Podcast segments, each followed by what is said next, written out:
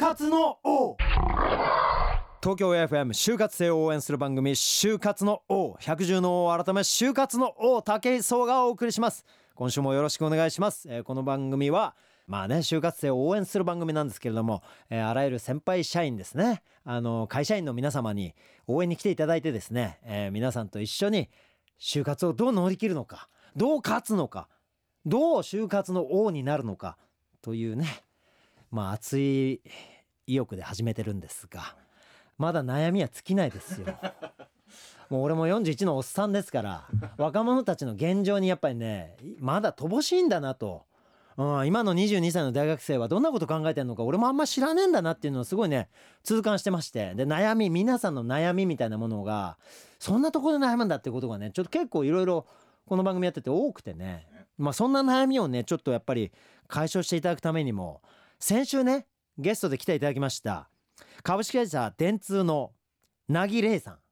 まあ、通称ナギーですよ。こうナギーをねちょっともうね仲間に入れてしまおうということであの若者というねあの電通のあの若者研究プロジェクトみたいなもののまああの素晴らしいファイターですからこの方に戦力になっていただいてどうするんだということで今週もこのナギーを呼んでおります、えー後ほどはいお呼びいたしますので皆さん今週もよろしくお願いいたします就活の王。東京 FM 竹内がお送りしている、えー就活生を応援する番組就活の王、えー先週に引き続き株式会社電通そして若者たちの半歩先の未来を明るく活性化するヒントを探るプランニングチーム。若者研究部通称電通若者にも所属されているなぎれいさん。いらっしゃっていただきました。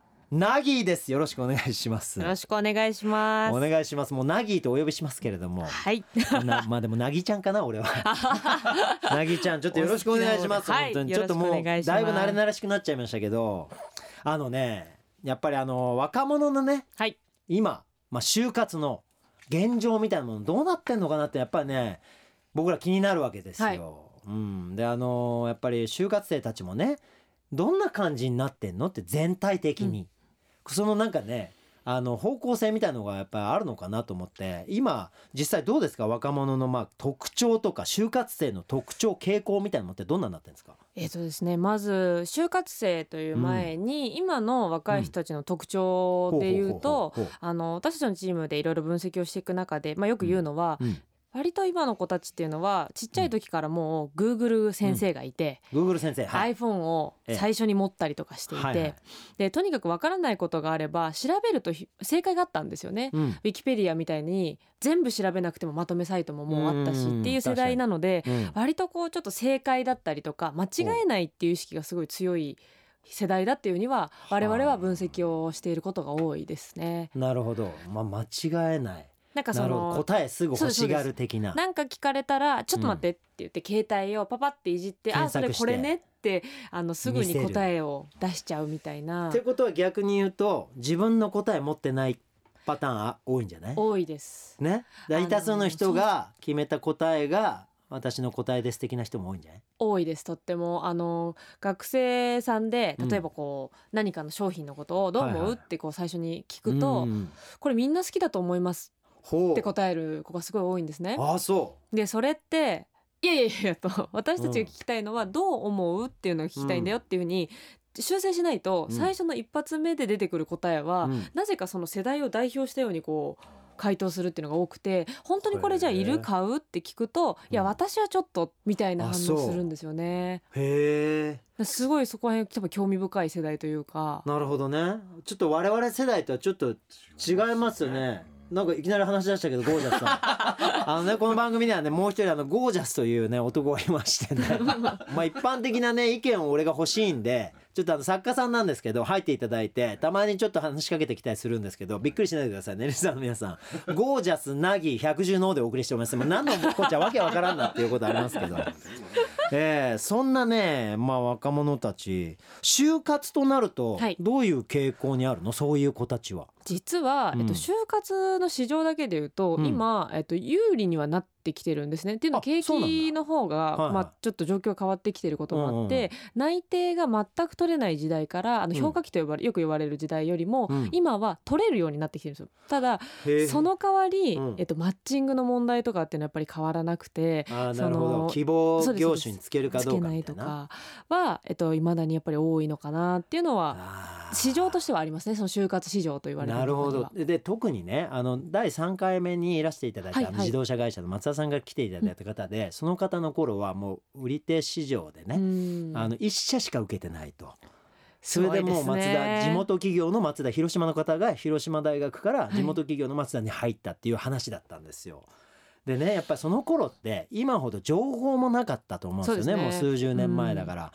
で今の子たちっていろんな情報を手にできていろんなことをそうさっきも言ったように検索して答えが見れて、うん。でこの会社がいいこの会社がこんな人気あるとかっていうね最初からね自分の意思とは関係ないゴール見せられてるじゃないですか。あそうそれは本当にそうなんですよ。例えば人気ランキングとかもはい。そうだけど、みんなが入りたい会社ランキングモテる会社ランキングとかあるからそれにね結構俺動かされて希望職種決めてる子が多いと思うんだよね。あのうん。景気が戻ってくると大企業志向が戻ってくるって言われていははてなるほど。今そのとにかくやっぱりみんなが知ってるところに行きたいっていう気持ちは、まあ、うん。昔からあるんですけど、おう。やっぱりそのどこ内定取ったのって聞かれた時にうん答えたものに対してきょとんって返されるのが多分一番辛いんですね。はは会話が続かなくなっちゃうし、はいはいはい。でやっぱりそういうところに対する意識は特にやっぱ強まってきてるかなっていうのは思いますね。今の若者たちが本当にやりたいことって何なの？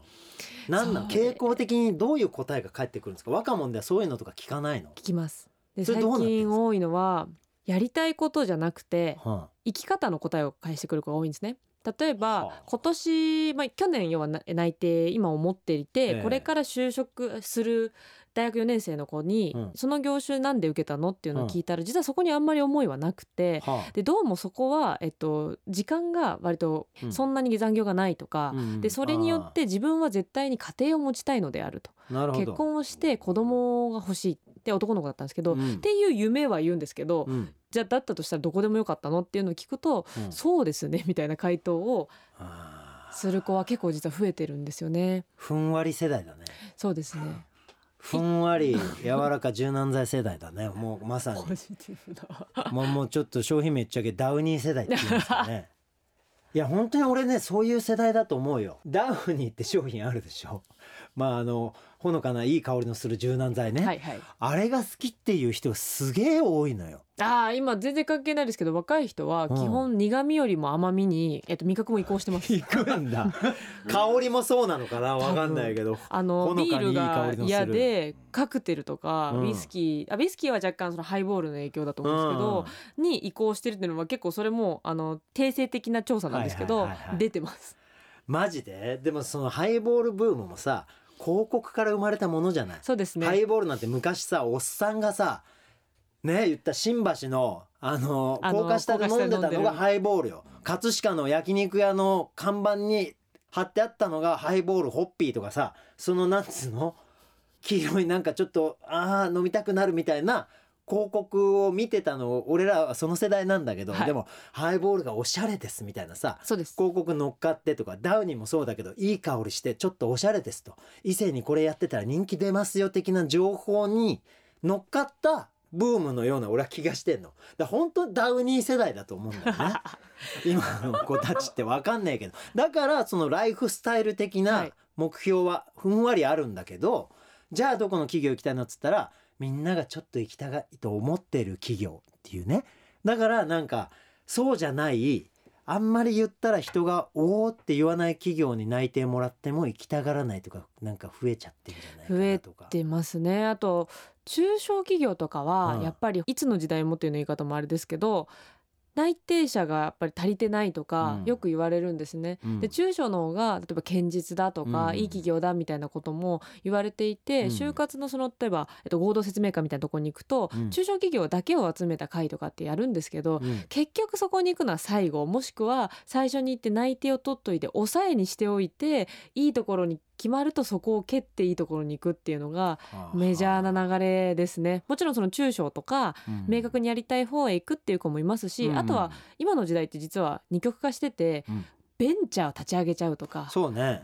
今そのパターン結構多いもんね。ありますあります。でそのベンチャーがまたさ大ブレイクしたりするじゃないですね。俺の友人もさ某あの携帯ゲーム会社立ち上げからいるんだけどさあのーしかもまあまあまあ大手の会社にいたのを辞めてその会社立ち上げるって言った、まあ、現社長についてって、まあ、右腕みたいにして入ったらここ最近の携帯、まあ、ネットゲーム会社を最初に立ち上げたんだけど、そっから携帯ゲーム会社として大ブレイクしちゃって、もう今や年収数千万ですよ。すごいですね。もう何の保証もないところに突っ込んでってよ。だからそれが最近あるからさまあなかなかそんなねみんなそうなるってわけじゃないだろうけど。そうですね。まあなんだろうね。まあ多極化してると多いえば多極化ししててますしまあでも多極化してるそのベンチャーとかあとノマドワーカーとか、うん。最近はその就職をしないでフリーランスのような形でうん。働くっていう生き方とかっていうのもよく特集されるので、うん。目には入ってくるんですけど、うん。最初からそっちを選択する若い人が本当に多いかって言われるともちろんまだパーセントとしては多分10%以下ぐらいはあはあじゃあやっぱりあれなんだオーソドックスな就活を行っている学生がいまだにやっぱりメジャーですメジャー、うん。それはあんま変わんないんだね。変わんないですね。何十年経ってもね。ただやっぱ本当にそのライフスタイルの話を先に持ち出してきて、うん。その自分の働く会社のことをあんまり気にしない子っていうのが増えたのはうん。この数年だっていうふうには感覚値では思いますけどね。はい、豊かだからなのかな？わかんないけど何でもできる。違うんだよ。すごいね。俺あのここ20年生きてきてこんなね豊かだからだなって言ってるおっさんのさおっさんの意見みたいじゃない？なんか本当に俺もこんな発言したくねえんだけど違うの。俺らの世代ってそうじゃなかったの。はい。本当に携帯電話まずなかったでしょ、うん。だから友達呼ぶのもジリジリっつってまあジリジリもあるし ピッポーパーピッポーパーポっつってそのプッシュ信号で押してたわけよ。留守電もなかった時期だったからね。留守電でプルルルルプルルって30回鳴らしたりすることがあったわけだからで31回目に出たりすることもあった時代なのよでそっからご飯の約束したりして、うんほんで待ち合わせ場所行ったらいねえとおいないねえぞとほんで2時間3時間待って家帰って電話したら寝てたとかそういう時代なのよ 本当に。スーパーアナログ時代でしたから本当にね今はそっから豊かになったなって100倍豊かになったなって俺思ってんのよ。だって本当に情報だってすぐでしょ、連絡取るのも秒速でしょ？ど世界地球の裏側にブラジルに俺去年かあのー陸上の世界選手権で行った時もブラジルから LINE でねピッてメール送ったら1秒で既読になるわけだから。そんな時代だよそんな時代にねやりたいことがねえなんてね事件だよ、いやしょうまあしょうがないっていう方もあるんですけど、うん。今の傾向ってあとは自分がやってないことを全部検索できちゃうから、うん。やったつもりで話ができちゃうんですよね。はあ。昔は本当に知らないことは多分知らないままでうん。未知なるものだったのが、うん。やったことがなくても例えば今なんですかね昔ちょっと前に、うん。ガリガリ君コーンポタージュ味流行ったじゃないですかおーあれとかもあれまずいんでしょ？みたいなのでみんながもう SNS うん。上げてるし、うん。テレビでも言ってるしわかると、うん。じゃあ本当食べたの？って聞くと食べたことはまだないとか。ああなるほどね。すごい研俺もない究者っぽいですよね。俺もない。やべえ。俺もない。よ それダメですよ やべえだからよくあのこの番組もそうですけど OBOG 訪問は本当にした方がいいよ。っていうのはよく言っていて、実態とそのメディアに出ている情報がどっちがっていうのは分からないことだからねってそね。だからいううのは言い実ますね。際やっぱり働いてる人がどんなことやってどんなことが楽しくてどんなことがしんどくて、うん。どんなものっていう生の声を絶対聞いた方がいいですよね。そうなんですよ。なぎさんもやっぱり OBOG 訪問とか結構した？あの恐れ多ながらあの私現役の時は全くしていなくて。どう思う？した方が良かった？いや良かったですよ絶対。マジで、はいあそあの例えば？私は OBOG 訪問という形ではしなかったんですけど、うん。その代わりその会社がやっているイベントで社員さんと話せるに絶対に行ってたんです。うああなるほどね。たあだ会社のあ集団面接とかじゃなくてあ集団あの説明会とかじゃ合同説明会とかじゃなくてなんかこうイベントをやるんですよね結構あある会社が。よね。なんか聞いたことある。そうです。それに行って話してたんで、まあ OBOG 訪問のもうちょっとこうなんですかねパブリックなものというかね。はやってたんですけど、やっぱうん。個別に会ってバシバシ話を聞くのが、まあ、一番生の話をやっぱしてくれるあだろうなっていうのはなるほど。だからかなあのさ最近のさやっぱあの就職活動を乗り越えた若者たちが入ってみてこんなはずじゃなかった退職、3年で30%うん、あですね。そんなにある確か3割だったと思ういます。わすげえなそれ、俺らの時代にはそれありえなかったからね、もう本当に骨をうずめてる人も多いしさ。うわそうなんだ。そんな時代になってきてる。確かちょっと細かい数字もしかすちょっと違うかもしれないですけど大体それぐらいだと言われていてで今は骨をうずめなくていいって思ってる子もいるんですよね。うん。やっぱ一方で、まあね。そういう会社もあるもんね。あります。あの独立を支援しますみたいな会社もあるもんね私たち若者の中で働き方研究みたいなこともするんですけど、うん。今一つの仕事を例えばここから30年やってもどんどん収入が減っていくんじゃないかって言われていてはあ。で単職から多職みたいなあの多い仕事職と書いて多職なんですけど、みたいなことも実は結構考え方として出てきてるんで、はあはあ。まあ、その辺は結構頭に入ってきてるっていうのも違いかなとは傾向があるんだね。思いますね。あのさちょっとデータ的に俺知りたいのはさ、はい。会社に就職しましたと。はい。希望企業希望職種に就きましたっていう人の中でついているのにもかかわらずやめてえなって思ってる人も含めたらどんぐらいいたりするのか？そんなデータはないの？あーデータとしてはないちょっとですね転職してえな願望がある人みたいな。ただ、えっと、転職率を見ればきっとそれはわかると思うんですけど、うん、転職は多分ちょっと増えてるんですよね。あそう。だからあの、まあ、そのどういう気持ちがベースにあってかわからないですけどあのでも自分の多分そのやりたいこととかうがんどんどん変わっていくっていうのもやっぱりあって、ね。でそういう意味で言うと転職とか、あの起業とかっていうの土壌はできてきてるのは今なんで、うん。多分同じところにずっといなくてもいいって思う人は増えてるんじゃないかなとは思いますけどね。ああ難しい時代だね。だからやっぱりさ一つの職業に就くとさ昔はやっぱり情報がなかったもんだからその職業が自分の転職に感じたりその職業を自分のなりわいと感じて一生それでまあその職業でのスキルを磨いたりとかその職業で自分というものが形成されていってたけどその職についてみて学生時代よりもより多くの人と接するようになっていろんな職がだんだん分かってきはいくるじゃない。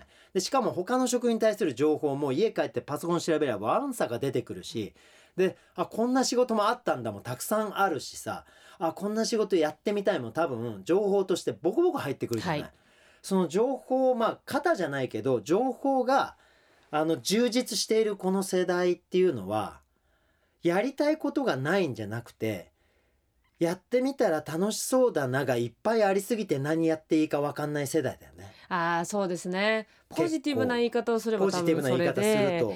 ネガティブに言うとどれが正しいかがもう分かんないっていうその知りすぎた結果身動きが取れないっていうのもいる感じはしますね。そうね。これどうゴージャスさんどう思う？この現状さ。じゃあさこんなのもさ物が言いようじゃん、うん。そんな今の俺の方向からも見れるしなぎちゃんが言った今の方向からも見見れるしかといってそうじゃない中間の意見もあるしさ。しかるべしですね。なんかやりたいことは仕事には反映させませんもいるしさ。いますね。今プライベートと仕事分けてる人とかねそういう子多いよね。多いです。だからなんかさ会社は別に何でもいいんですよなんつって、あの自分のライフスタイルを支えるぐらいの給料くれればいいんですよみたいなでもうこのぐらいの、まあ、定時に退社してなんつってシェアハウスに住んでますんでなんそのシェアハウスの仲間と将来やりたいビジネスを構築していきたいとか思ってるんで今そういう仲間が増えてきてますからみたいなことをこの間インタビューで流暢に話す学生さんがいたのよ学生じゃないあのシャラサラリーマンがいたのよ。私あの自分の年齢で言っても実はそうそういうことを実践してる人が多い世代なんですけど、うん私フリーランスの友達とかあとはその実際シェアハウスをしてこの間証券会社を辞めて新しくあの起業する友達とかうんいるんですよねやっぱすごく。たくさね。何何これの世代。もう総称してなんてヤドカリ世代？何？わかんないけど。よく言われるのは悟り世代ですね。悟り？いや悟ってないんだもん。そうなんですちょっと違うんですよね。あの回避できる生き方はやっぱできてるんですよ。うん。その例えば LINE だって嫌なことがあったらその子をグループ外して違うグループ作れば乗り越えない世代だ。あなんだろうな回避世代。回避なのかな？なんかこう別の道を作れるから、うん。本当であれば順当にいくとここで一回挫折をするとかっていう割と大きいフォーマットがうん。過去これまで人間生活あったものが若干こう変わってきてて、うん。それに就職してから突然ぶつかるですよね。回避できないっていう。いい世代じゃん。なんか聞いてんだよ。ごめんねなんかすごいさクレバーでさすごい柔軟でさあの楽しいことっていうものを多分いくつも持ってていやそりゃそうだよね。俺らの時代今俺楽しくてしょうがないもん。携帯いじってるだけでもさ本当に楽しいしなんだろう一日携帯さスマホいじってたらさ多分俺お仕事1個作れんなと思うもんね。うん今日起業できると思う。俺携帯1個で。今日中に新しいビジネスを自分で考え出して編み出していろんな情報手に入れて丸1日だよ。24時間かけたら俺今日から会社作れると思う。新しいあの全く今まで考えたことないビジョンを持った会社を俺今日作れると思うもん。法務局間に合う時間までに。あだ今日の夕方5時からスタートして明日の夕方5時だから締め切りだから夕方3時ぐらいに昼3時ぐらいにあの登記行ける自信があるよ俺 友達を役員募って株式会社として資本金まあ10万円ぐらい積んでなんか定款書いてみたいなことを俺多分ね一から俺明日までにできると思うね。あでもそれで言うと多分ちゃんといろんな経験があって使いこなしてるじゃないですか、うん、結局なんだろうな今の、まあ、私も含めてですけど、うん。使いこなしきれてるかっていうと実はまたそれもうん、どうなのかなって個人的には思っていてなるほどね。その当たり前すぎるから、うん。その iPhone がマイファースト携帯だったりもするわけですよ、もう今の多分22歳ぐらいだから、当たり前に持っているのでもちろんその操作に困ることはないんだけど、うん。逆にそれから新しくすごいものを作るとかっていうことじゃなくてもう日常になってたりとかそうだね。そうだってねいうのはちょっと思いますね。そうだね。俺もねあのなんかこれ就活生のみんなにあの否定するとかな全くそういう気持ちないしあの若者たちの今のこんな世代何世代とかちょっと面白おかしく喋ってるけどこれを悪いって思ってる気持ちは一切ないのね。うんうんであの本当に今お年寄りとかねあの俺ら世代の連中がさ使えない機器とかもさ簡単に使う子なすはい。子多いし、情報も本当にたくさん持ってる子も多いし、で柔軟な子多いしで優しくてさこう割りやすいとかじゃないけど嫌なことを嫌だって思ってやめられる子多いしさ、で俺らの世代はそうじゃなかったからいろいろあるけどでもさ何かを使って自分なりの方法を見つけ出す子が少ねえなっていう気がしててわまあまあ分かんないんだけど例えば俺なんてさすげえそれの一番のなんつったらいいのかなとんがったはい方だと思うんだけど俺はねもう子供の頃に身体能力と自分の人間性で人生乗り切ってやろうって決めたのよ。逃げ切ってやろうっつって就活とかね、はい。い、ろいろあるけどで高校の時も就活の波来たし大学卒業の時も就活の波ザンって来たけど一切そっちに向かなかったわけよ。これは多分今の子たちからしたらもう考えられないことかもしんないけど、うん。あの俺はその都度その都度新しく出来上がったものを先に使ってた自信があるの。うん俺あの E メールってね今メールってみんなさ簡単にメール送ってるけど、はい。俺らの時はパソコンがねまだなかった時代でやっと大学でパソコンの教室ができて、うん。パソコンルームみたいな。それをパソコン教える先生がいてじゃあ今日ワードの使い方教えますみたいな。でエクセルで表計算教えますみたいなことがパソコンの使い方だったりとか、はい。それもまだなかった時代はメールの打ち方教えますってうん。メルアドっていうのがあるアドレスっていうのがあるんですよ。これはパソコンで自分の住所ではい。その説明をされて育った世代なのよ。ただ俺はそのメールをすごい使いこなしてて当時から。本当にあのー今でこそチャットとかあるけど俺はそのメールグループを作るソフトみたいなのが開発されたのを俺本当にね学生で一番最初だったんじゃねえかなぐらい。それ何で知ったんですか？俺？俺ねあのパソコンっていうのを使いたくて何とかして。あのパソコンの本を片っ端から買ってきて情報収集してたのよ。大学生の時。でそれなんで使いたくなったかっつったら海外に行ったのがきっかけだったの。俺台湾に試合に行ってはい。あの台湾の試合で優勝したんだけど台湾ミス台湾の子がプレゼンターだったのよ。でインドネシアチームの通訳でその子が入ってて。ほんで俺その子に一目惚れしちゃったの。オープニングのセレモニーの時にあのパーティーみたいなレセプションパーティーがあってその時に一目惚れしてジャパンチームの通訳は台湾人の身長1 6 0ンチのずんぐりむっくりの男の子だったの。それが不満でリー君って言うんだけど「リー君ちょっと頼むよ」と「なんでお前なんだ」と「なんであの子じゃないんだ」っつって「俺はあの子と話したいから連れてきてくれ」っつって俺らのテーブルに連れてこさしてその子。台湾ってねあの日本の人知らないけど日本よりネットが進んでたの当時でメールアドレスも学生さんみんな持ってて w i f i とかがもうもうちょっと敷かれ始めてる時期だったの。日本には w i f i なんてなかった頃。むしろあの LAN と無線 LAN っていうものが日本にない頃にもう無線 LAN を使ってたから彼らは。でそれで俺はショカルチャーショックででメールアドレス教えてって彼女に英語で言われて「何それ?」って言ったのがきっかけだったの。でもその後帰ってきた後夏休みだったわけさほんでパソコンルーム閉まってるからあのメールを送らないまんま半月ぐらい過ぎちゃったのほんでパソコンの授業がその後ある時にパソコン開いたら俺のメールにエミリーちゃんから100件ぐらいメールが来てんのよ。うわバーンっつって。ほんで開いたらなんであんなに台湾でまあ俺台湾で猛烈に口説いたわけさ。で俺とお付き合いしてくださいみたいなこと言ってお付き合いすることになったのに半月も連絡メールが来ねえもんだから嘘つきみたいなメールがうわーって入ってたの。うわーって俺思ってやべえと思って本買いあさってメールをうまく使いこなす方法とかを山ほど研究したのがきっかけだったのさ。俺はだからねまあ言ったらちょっとね下心からなんだけど。まあね。でもそれがないんですよねきっと今。そういうのがねうん。多分そう欲で動かないから今の子たち。なんかそれがあんじゃねえかなで今のうん。あれですよ若い人たちのトレンドってやっぱりその大震災があった時もうんも影響があるんですけどソーシャルほその例えばそ、えっと、ソーシャルグッドって聞いたことあります、うあるあその世の中的にいいことみたいな、そのビジネスはもちろん裏にあるんですけど、うん。でもやっぱり社会的に意味があるかみたいなことをは大事にする傾向がどちらかというと実は強くいてなるほど、うん。自分の中の欲望っていうよりもそれは社会にとってどうなのっていうパーソナル good じゃないんだ向きが。 social social なの。 social good っていうのはやっぱすごい好きな学生さんやっぱ多いですよ。はあで実際に、えっと、ちょっと質問項目忘れちゃいましたけど、うん。 social とかボランティアとかっていうのにうん。興味があるっていう学生さんの数は増えてるんです。あそうなんだ。すげえ。もう俺と真逆だね。俺なんかもう social good じゃん social too bad だもんね本当にもう。全然と social terrible ぐらいの恐ろしい存在だと思いますよ俺なんかもう。ソーシャルが怖くてしょうがなかったっていうね。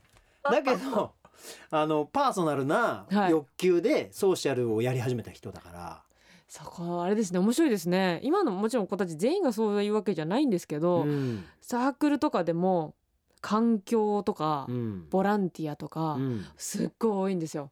学生さんのサークルあなも。るほどね。もう本当にあそういうことか。やっぱりソーシャルってなんだろうこれなんだろうね。大多数の意見とかっていうふうに一括りにしちゃうとかわいそうな気がするんだけど、うん。まあ情報なのかな。情報とあとはその一つ言えるのはん。自分の行動を見てる人の数が圧倒的に増えたんですよね。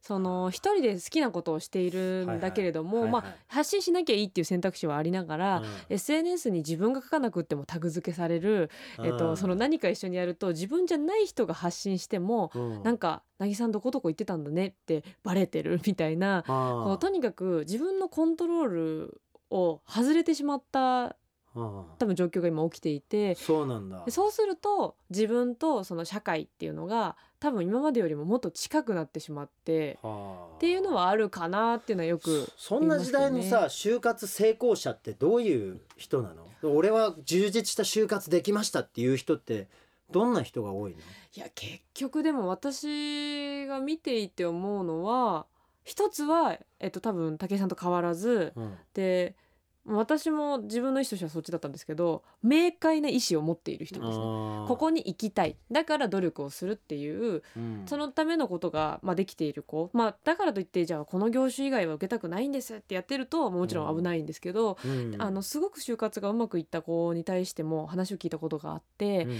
全員に共通してたのは他の人の目線を全く気にしてなかったんですね。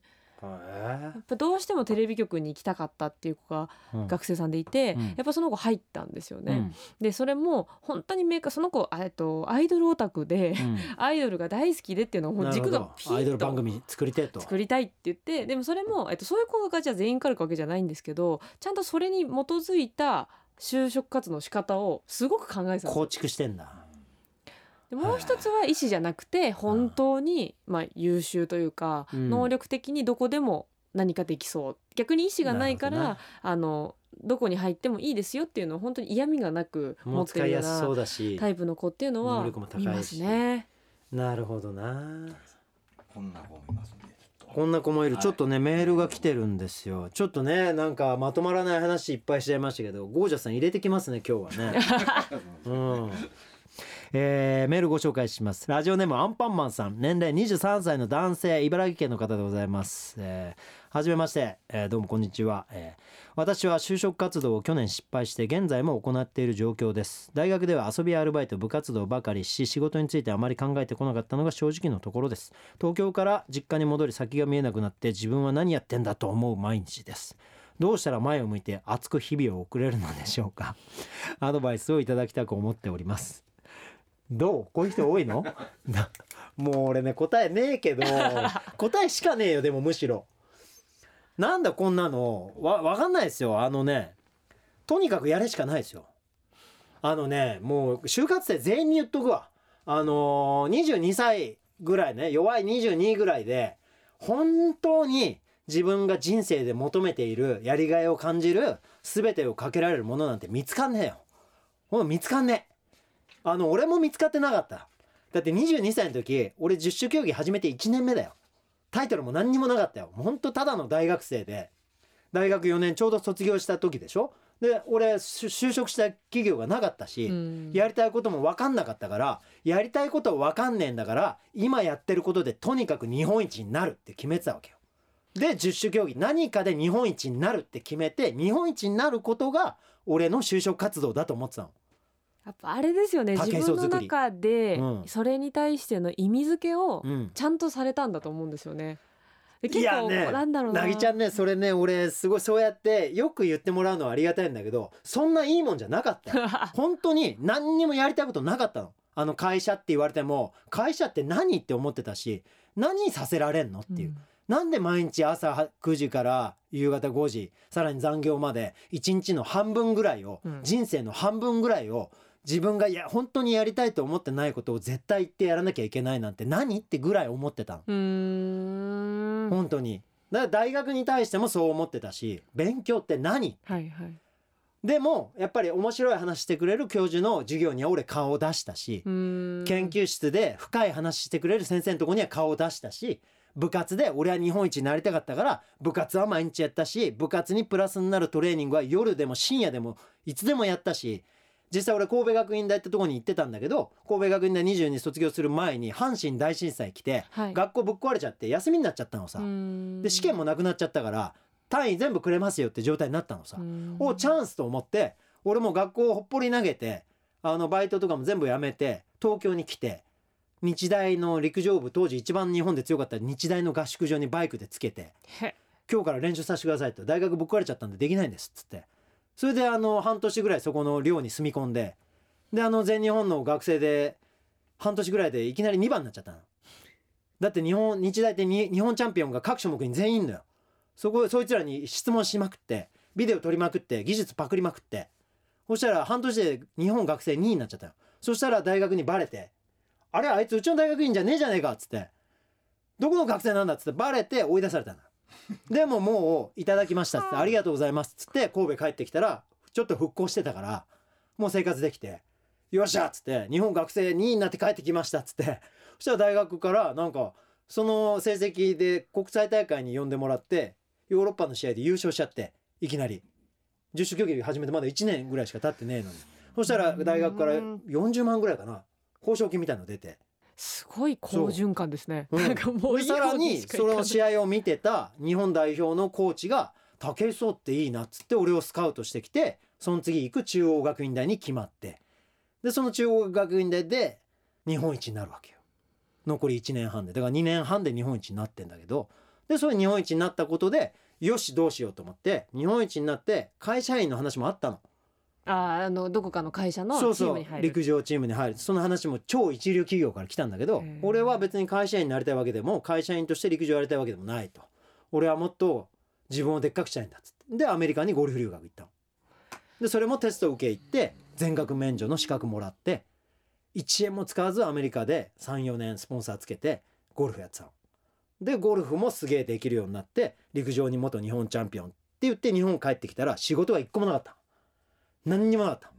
でしょうがないから恩師のとこ行ってなんか仕事ねえかっつったらプロ野球のコーチの仕事をちょっと今オファー来てるぞと。エントリーシート出してみるかと。出してみたらもうスポーツの経歴がすごいから取っちゃったわけよ。で台湾にじゃあ行ってきますっつってカバン1個持って台湾行ってプロ野球選手のコーチ。トレーニングコーチ。いやをやって帰ってきてで日本帰ってきてみたいな流れだからほんで30歳からホームレスよ。それももう。家借りるのやめたっつって。タレントさんに憧れてエンターテイナーになりたいっつって西麻布の街に毎毎日出没していろんな人のトーク聞いてトーク勉強するっていう。で今ぐらいおしゃべりができるようになるのに8年かかったな。それでやっと一昨年俺はやっぱりエンターテイナーになりたいと思って38でやっと決めたのよ。だからね。見つからんよ。そんなもん。あのねアンパンマンさん。見つからん。そんなねあの熱く日々を送れるようになるかなんてね。どこにも答えねえしあの全就活生に言っとくわ。いい会社就職しようともあの就職面接自分の希望ところに通ろうともそうじゃないとこ通ろうともどこにもそこにゴールなんかねえっすわ。俺そう思いますわ。あのね稀にいると思いますよ。いい会社入ってすごい環境が良くて楽しくて仕事も楽しくてやりがいがあってっていう人も稀にいますわ。でそれをそんなにねそうじゃなくても満足してお給料もらって楽しい生活する人もいますわ。でもね究極の答えなんかどこにもねえから、うん。あの本当にあの最高に前を向いて熱く日々を送れるそんな答えがどっかに転がってることなんかねえから。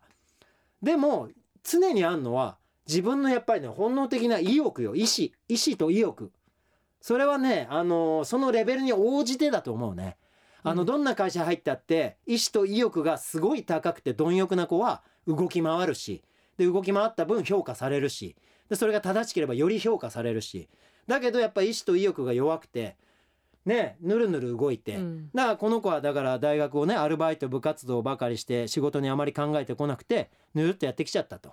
でも遊びアルバイト部活動って3つばかりしって書いてあるからどれもばかりじゃないんだよ俺は部活動を猛烈にやったから、うん。日本一になっちゃったわけだから大学の間に。だからこれはもうばかりやってたよね。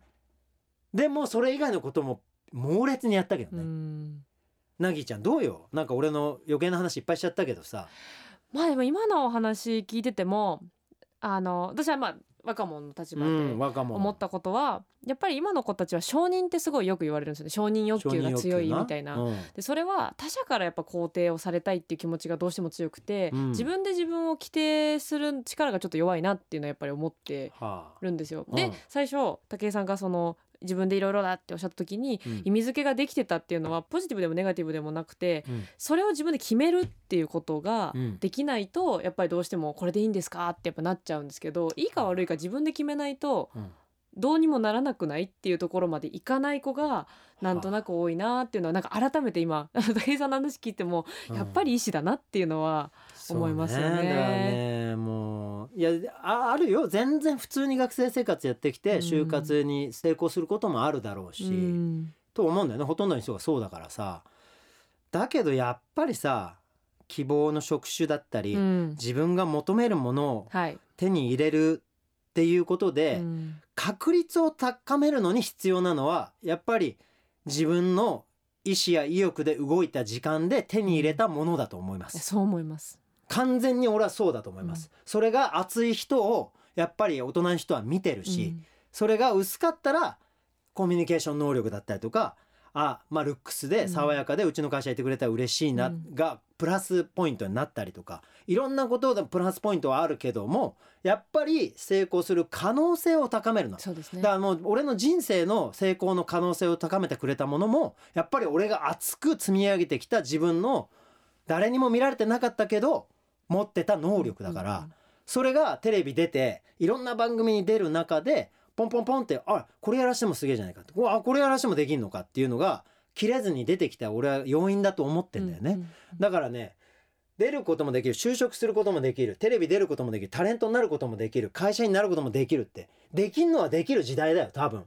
ねあのナギのデータベースのようにはい。就職活動は良くなってきてるっていうのがそれを表してると思うんだけど、うんただそこで自分の思う形にできるかどうかはやっぱりその熱さとかね自分の意思意欲で積み重ねた時間で手に入れたものっていうのが確率を高めてくれるツールに俺はなると思います。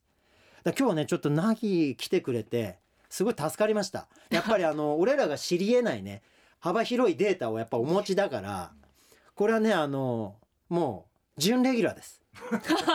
あの新しい仕事がこれ若者の仕事の一部だと思っても、はい。就活の王女として、はい、私の側近として 身内としてあの働いてくれることが決まりましたので、はい。ナギ今後も定期的にあのお呼びしますし、はい。普通のあの先輩たちを呼ぶ会の時も横にいてくれたりすることを求めるかもしれませんのでは。その時にあの会社員の方から出たお話にデータ添えしていただいたりとか、はい。そういう若者の代表の声をこう届けていただく係として活躍していただきたいと思います。はい。えーということでですね、まあ、2週にわたり登場していただいた、えー電通のなぎことなぎれいさんでございました、えー今後ともよろしくお願いします。ありがとうございました。ありがとうございました。就活の王えー東京 FM 武井壮がお送りしている就活生を応援する番組就活の王そろそろお別れの時間が近づいてまいりました、えー番組では皆さんからのメッセージを心よりお待ちしております。ご意見質問感想何でも構いません。パソコンスマホから www.tfm.co.jp スラッシュ JOP こちらの方からメッセージをお願いします。ねやっぱりね今の若者たちって一括りにするのは本当にかわいそうだしやる気のある子もたくさんいるしあのよく勉強してる子もいるだろうしそうだなそんな熱い気持ちで就職活動したいわけじゃねえよって人もたくさんいると思いますけども。でもねやっぱりあのやっぱり武井壮のやってる武井壮の就活の王ですからやっぱり武井壮の意見言わなきゃいけないなっていう気持ちがありましてあの本当にねあの俺らみたいな時代に生まれてねまだ携帯も何もなかった時代でね本当に目の前にあることしかあの興味の対象としてあの受け入れられなかった時代ですよ。あの唯一テレビとラジオがねあの情報媒体であの新聞とかねそういったものがもう目の前に出てくるものだけで。あのいろんなやりたいこととか自分の道を決めてた時代の人間なんですわ。でもね今はね本当にあの俺アイドルとかにしてもそうだし本当になんだろう映画にしてももう携帯で見れるでしょ？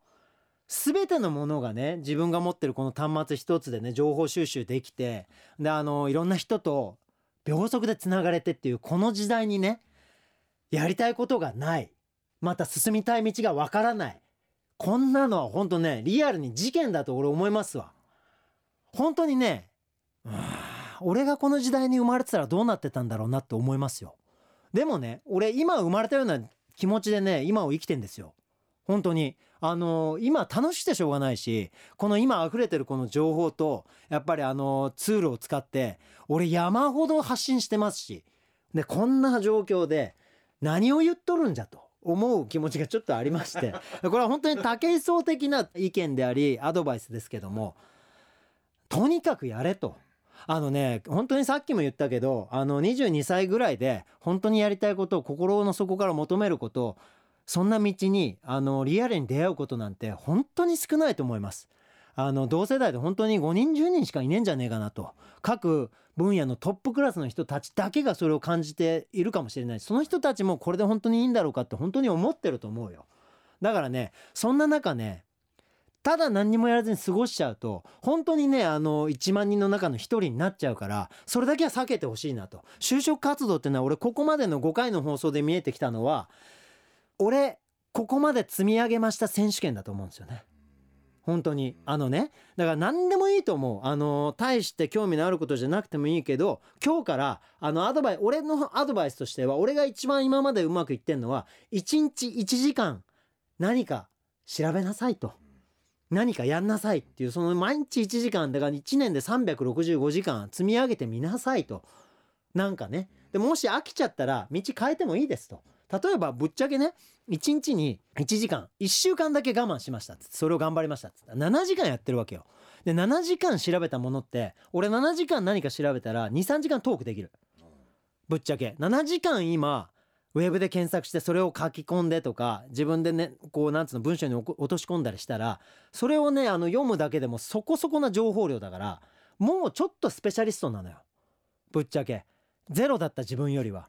からそのねスペシャリストな自分をどれだけ積むか選手権だからそんなのね何だっていいのよ。興味なんかなくたって。でもなんか一言引っかかった言葉があったらそれを7時間調べてみるだけでも多分7時間分スペシャリストになってっから。だからねそういうものの積み重ねが今俺多分今の子たちは一番足んねえんじゃねえかなと。薄く広く積んじゃってるから。だからもうちょっと積もうぜっていうね。だそこがねやっぱりあの就職面接なんていうね就職活動なんていう答えのないあのザラザラしたところに向けて引っかかる何かトゲになるんじゃないかなと俺は思うんだけどね。うん、なんかねまだ俺も答えを探し中だから皆さんにビンゴなアドバイスをすることができてないかもしれませんけども皆さんとにかくやりましょうっていうことなんでしょうねすいませんね。あそんな感じで私もねちょっとこの就活の方でさらにさらに積んでいきたいと思ってますので皆さんまた来週もお時間あればお会いしましょうということなんですけどもここまでのお相手は百獣の改め就活の竹そうでした。また来週も何か一つ積んでいきますのでよろしくお願いします。ありがとうございました。就活の王。